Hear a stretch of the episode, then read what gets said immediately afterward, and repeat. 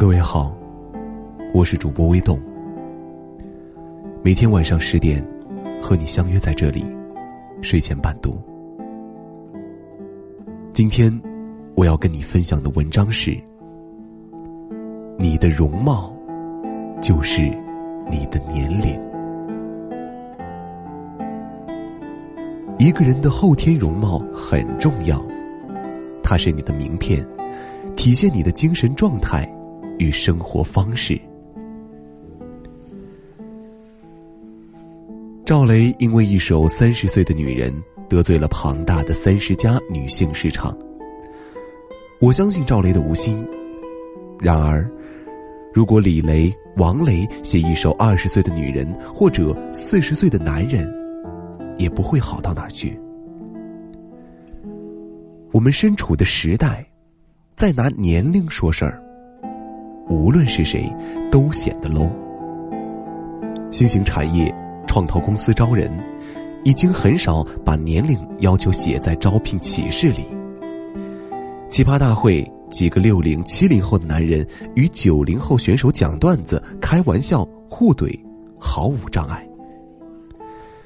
年龄不是身份证上的数字，而是你的经历、智慧、自律、财商、好奇心、生活方式。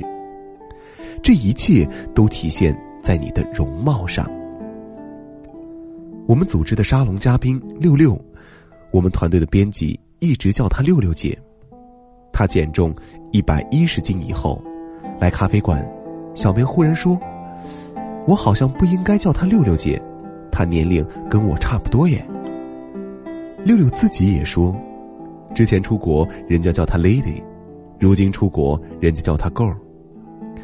自己的容貌就是你的年龄，这件事不分国界。我在台湾见到一位书店经理，单身，梳着利落的短发，白衬衣配米色长裤。典型一书女郎的装扮，看上去二十八九岁。聊天时说起小时候的事情，包括看过的动画片。同行的一位四十岁男士忍不住问：“你到底多大？”说的怎么像是我们这个年代小时候的事儿？他顽皮的一笑说：“你看我多大，我就多大。”一个人先天的美貌并不重要。它是父母给的，但一个人后天的容貌很重要，它是你的名片，体现你的精神状态与生活方式。朋友公司最近招聘，跟我吐槽同年出生的人，容貌至少可以相差十岁，都是九二年的，一个走进来像二十三，一个像三十二。一交谈。果然像二十三的那个，生活规律，喜欢健身，户外活动，谈吐天真却有活力。下班回家学英语、哲学、塔罗牌。像三十二的那个，旁敲侧击的讲，都是待遇问题。问他下班干什么，他说家住的远，一般回家已经八点多，加会儿班就睡觉了。可我用不着你加班啊，家住的远，你都多大了？不能在公司附近租个房吗？我这位朋友是外贸控，坚持健身十几年了，身材是健身教练级别。公司年终奖他不直接发钱，发健身卡，他自己就是一个逆生长的例子。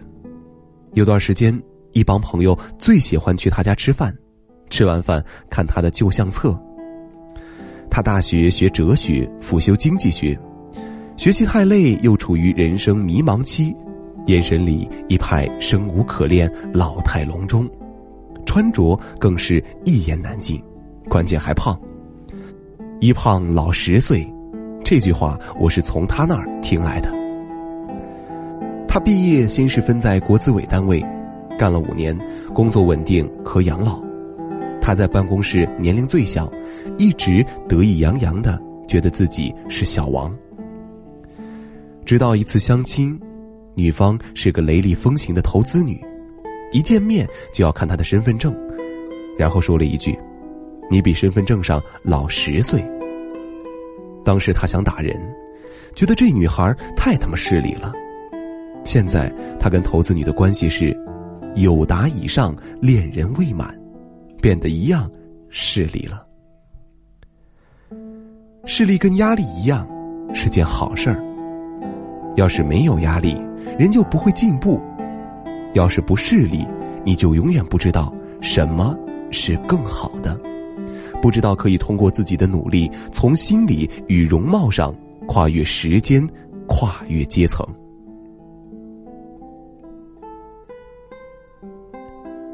一个活得精致、看上去特别有教养的人，容貌通常都很年轻。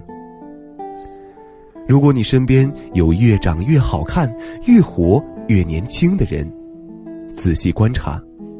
你会发现，他们身上往往有着惊人的相似。自律，一个人变年轻是从自律开始的。早睡早起、控制饮食、控制体重、控制情绪，都是自律的范畴。一天两天看不出效果，十年八年后，自律的人与不自律的人，同样的年龄，容貌却隔着辈分。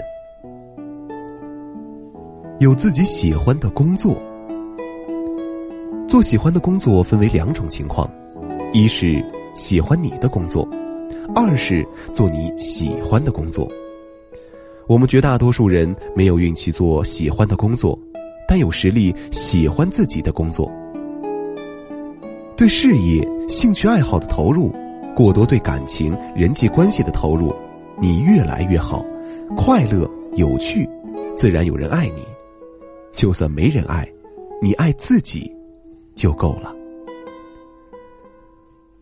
从来不用年龄为自己设限，买衣服不怕扮嫩，学东西不怕变慢，愿意尝试一切新鲜的东西，永葆好奇心，就是永葆青春。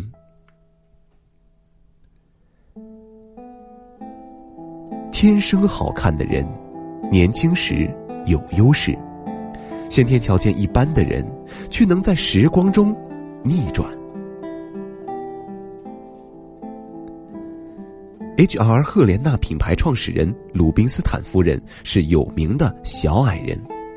上世纪初，当大多数女人还把嫁人当做终身职业时，她逃婚离开家乡，短短十年建立了自己的美容帝国。在他的传记中，作者无数次提到，夫人的面容比他实际年龄至少年轻五岁。事实上，可能不止五岁。一九三八年，鲁宾斯坦夫人二婚，嫁给了比他小二十三岁的俄罗斯贵族阿吉尔。鲁宾斯坦夫人说：“世界上没有丑女人，只有懒女人。”他还说：“你的容貌。”就是你的年龄，年轻的容貌代表向上的生活方式与健康的心理状态。如果让你自律、学习、健身、享受孤独、树立强大的内心世界，你都觉得苦，那么你只有一件事可以享受了，就是比身份证上老十岁。我们反对年龄歧视，却支持容貌歧视。我们反对在个人无法掌控的事情上建立鄙视链，比如性别、年龄、美貌、身材、身体缺陷。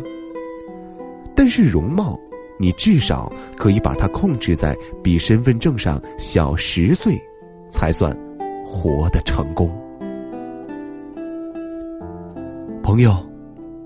晚安。